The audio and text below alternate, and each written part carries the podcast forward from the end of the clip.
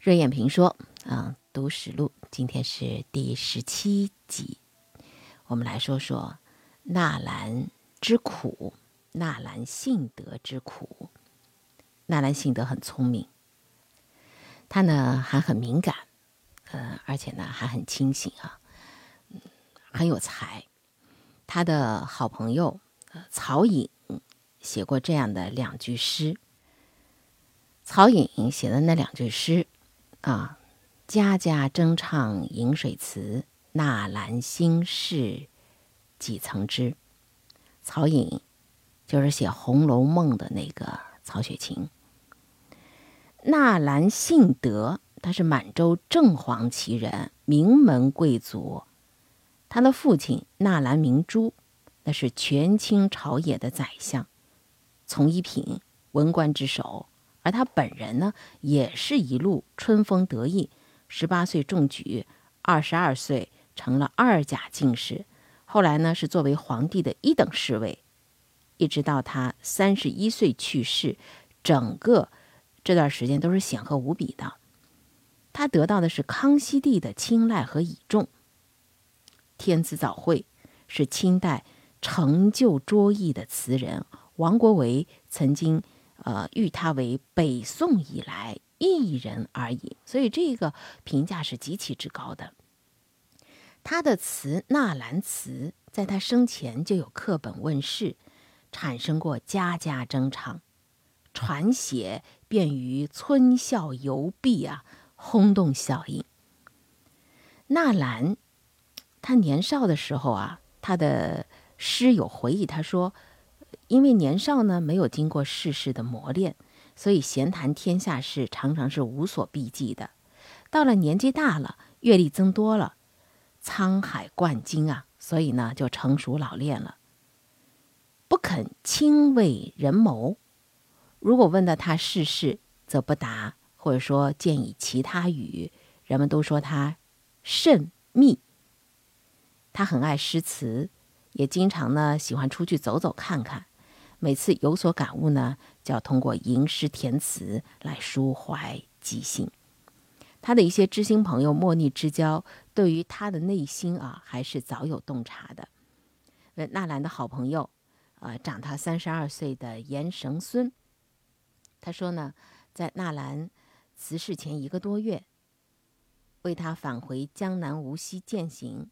座上呢没有其他的人，他们就在讨论生平的聚散、人事的始终，啊，这个态度啊、言辞都特别的恳切。这是他的好朋友啊，莫逆之交谈到的、说到的这个纳兰。其实，嗯，在日常生活当中啊，他的好朋友非常的了解他，就老是觉得他呢总是惴惴然的，好像如履深渊般的那种忧惧。在他的三百多首的字词当中，愁字用了有将近百次，泪啊、恨呐也都出出现过几十次啊这样的情形。所以你可以看到，他写的大多是一些，比如说一些有情绪的呀、空幻的呀，或者说虚无的呀、呃空虚苦闷的呀等等这些心理的状态。有人就要说了，为什么会这样？他的祖辈，那是纵横四方啊，野性难驯的，骑着马的打天下的，而他出生于一个裘马轻肥的贵胄之家，生活在温柔富贵乡烟柳繁华地。他是八旗子弟当中的凤毛麟角，中华大地上新一代的佼佼者。而且他还是非常典型的幸运儿，可以说是要风得风，要雨得雨。你想想看，康熙身边的人嘛，哎，就是这样的一个人，他非常具有戏剧性的，他有一种颓唐的心态，而且哀婉凄切的心灵悲歌。很多人都会说是为什么？为什么？为什么？那么为什么呢？纳兰的心之苦到底是为什么呢？清代学人杨凡杨方灿。在他的一个纳兰词序当中，有这样一句话，说“生就肝肠尔尔”，什么意思呢？就像类似于西方说的那个性格决定命运，说他天生就是这样的一种性格吧。那也许啊，这方面确实是有这种原因所在，但还有另外一个，就是那种状态，他的状态。康熙皇帝出于对纳兰公子的赏识，他有幸的成为天子宠臣，目睹龙颜之境，识清天宇之威，真是无比荣耀，无上尊贵，求之不得。但是纳兰大不以为然，他非常的清楚这种职位的实质是什么，在他的心中，当侍卫入禁庭，就像什么呢？一只鸟求鱼。囚禁的雕龙当中，他写过一一首五言律诗，叫《咏龙吟》。何处惊一客？萋萋翠幕中。这首律诗当中，写了一个在笼子当中的黄莺，享用着锦衣玉食，却带着金枷银锁的这种啊状态。整天的蹦蹦跳跳，食以香谷，但被人玩弄于股掌之上，没有冻饿的担心，也不愁弹丸的袭击。表面上看富贵安逸，令人艳羡，什么都有，但是唯一缺的是什么呢？身心自由，因为它不能像其他的鸟那样任意飞翔，自在鸣唱，内心是苦闷的。这是他写的那首五律诗。另外。还有一个拟古诗啊，呃，那就是直接直抒胸臆了。我本落他人，无为自居书。一开场就说了，我就是一个散淡之人啊，既倜傥于天地，不想受任何形式的拘束。但是现在最后还变成什么呢？这里头有一句叫“皆在华亭鹤，荣名反以辱”，还是变成了华亭鹤，反而被荣名羁绊。而受尽屈辱。古人有“人生在世间，贵乎得所图。问渠华亭鹤，何似松江庐？”这样的诗句。华亭鹤和松江庐都是出在上海的松江。这里头还有一个典故，就是晋代的时候的陆机，他为奸人所缠，他在临行之前，他就叹。叹息说：“哎呀，我再想听听华亭鹤的叫声，做不到了。”而同时代的张翰，他呢就比较呃明智啊，明智在先。他呢找个理由说：“我思乡心切啊，我想念故乡的鲈鱼味美了，所以呢我要回老家去了，辞官归隐无终，从而避开了残酷政治的风险，得全性命于乱世。”那么你看纳兰这首诗当中所引的典故，你可以看到他内心的那种隐衷了。这就是纳兰的心之苦。纳兰除了呃干公事儿之外啊，呃填诗作赋啊，写诗填词之外，他呢还喜欢到处走，到处看看。有的时候是跟着皇帝走，有的时候是自己出游。有的时候啊。看多了呢，就会想得多，也不能不让纳兰公子感悟人生多故，世事无常。退一步讲，他在看的那些遗迹啊，曾经的那些遗址啊，会让他感觉更多的是触目惊心，因为他一直记着他外祖父家的盛衰相寻。他的外祖父是殷亲王，叫阿奇格。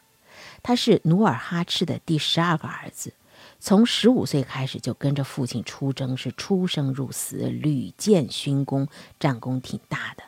后来呢，也成为后金统治集团当中权位很高的主旗贝勒之一，很显赫。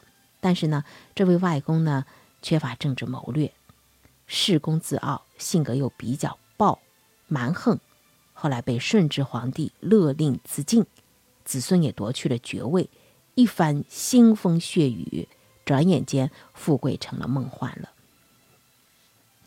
就像孔尚任在他的《桃花扇》里头所写的那样：“俺曾见金陵玉殿莺啼晓，秦淮水榭花开早，谁知道容易冰消？眼见他起朱楼，眼见他宴宾客，眼见他。”楼塌了。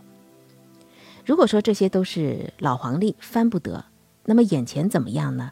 纳兰确实有点心惊肉跳，因为他为他的父亲担心。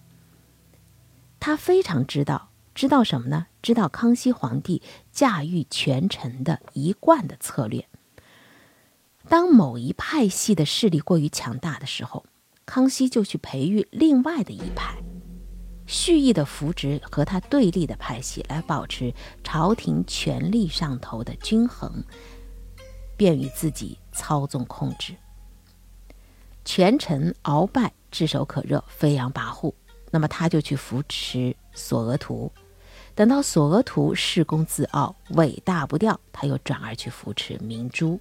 就是纳兰明珠，纳兰性德的父亲。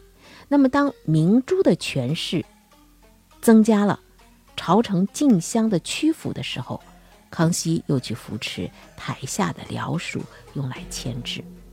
纳兰明珠最鼎盛的时候是在平定三藩之乱的过程当中，当时呢，康熙皇帝把他作为自己的左膀右臂，但是随着变乱平息了，辅佐作用就弱化了呀。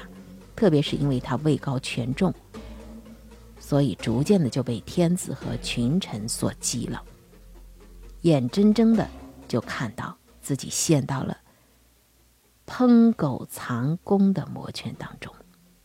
但是呢，纳兰明珠他自己呢还不知道收敛，依然宾客盈门，有些政敌就不断的攻击他，有的还上奏，请皇帝马上把他给处斩了。所以纳兰性德心里是忧心如焚，夜不成寐。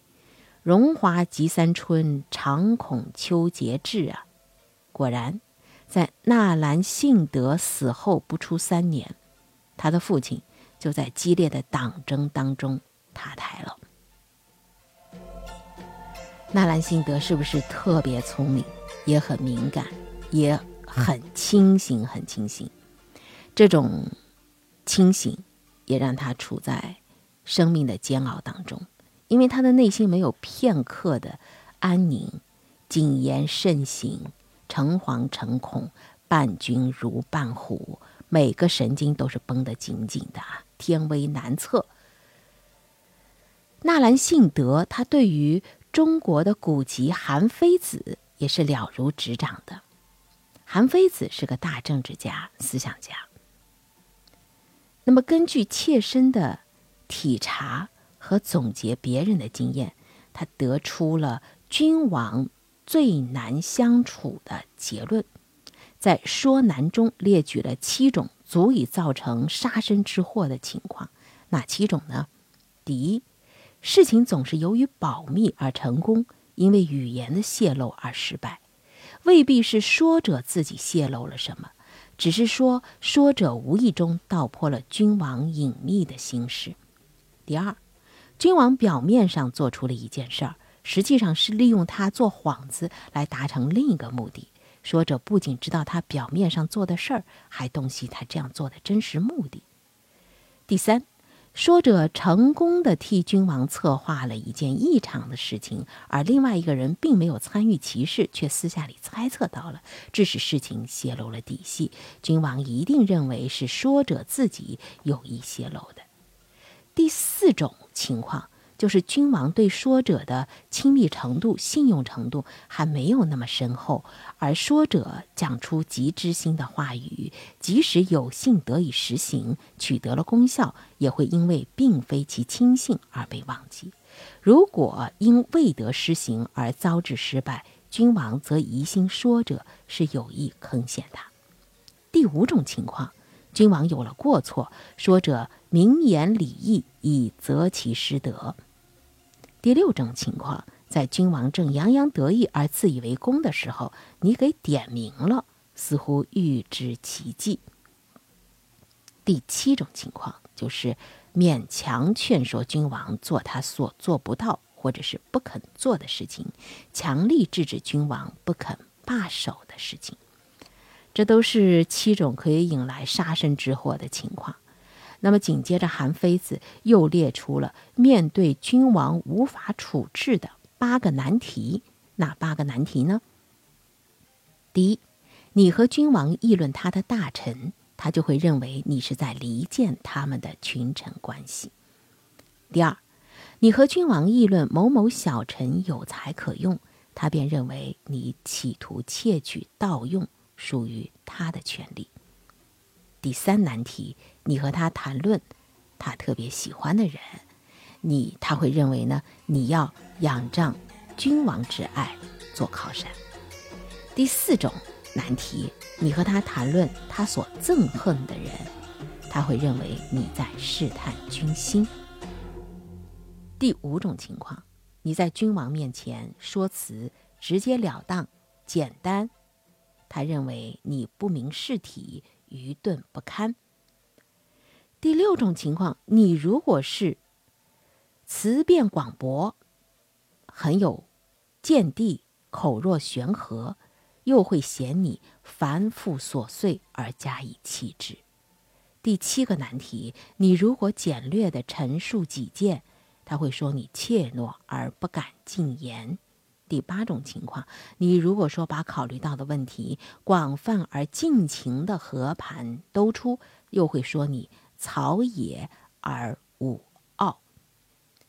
这是韩非子啊列出了惹来杀身之祸的七种情况和面对君君王没有办法就让你很为难的八个难题。看完之后，是不是更加认可“伴君如伴虎”啊？反贴门神左右难呢？怎么做都不得好。康熙皇帝秉性足智多谋，喜怒无常啊，恩威莫测。在这一点上，纳兰性德是他身边的侍从看得透亮透亮的。在这样一个老谋深算的主子面前。即便是老成练达的官游子，也会感到穷于应付，更何况像纳兰性德这样的性情中人，一介书生，真是苦了他了。在这样的一种侍卫生活环境当中，纳兰的词中就可以看到那种日子难熬的感受。比如说他的《踏沙行》的词中，就是这样的原句。说金殿寒鸦玉阶春草，旧中冷暖和谁道？小楼明月正常闲，人生何事滋尘老？他很后悔，深深的后悔，恨悔上上天不公啊，让他生活在富贵之家。所以他借着咏雪，高声吟唱说。冷处偏家，别有根芽，不是人间富贵花呀。他想去过清静的日子，他常有山泽鱼鸟之思，所以他在庭院当中还修了一座茅屋，填写了一首《满江词》《满江红》的词。这首词是怎么说的嘞？问我何心却构此三营茅屋。可学得海鸥无事，闲飞闲宿，百感都随流水去。一身还被浮名树，雾东风，迟日杏花天。红牙曲，尘土梦，郊中路，翻覆手看棋局。且单弦替酒，消他薄福。雪后谁遮眼角翠？雨余好种强音绿。有些些欲说向寒宵，西窗烛。说到底啊，也就是看穿了。他说真没啥意思啊，那些翻云覆雨般的仕宦生涯。倒不如纵情闲饮，西窗剪烛，雪后观松，雨后种绿，过一番平常人的日子。诗人就是诗人呐，百感都随流水去。而用我们现在的非常通俗的零零后们的话，会怎么说呢？城里套路多，我想去乡下。好，今天就到这儿。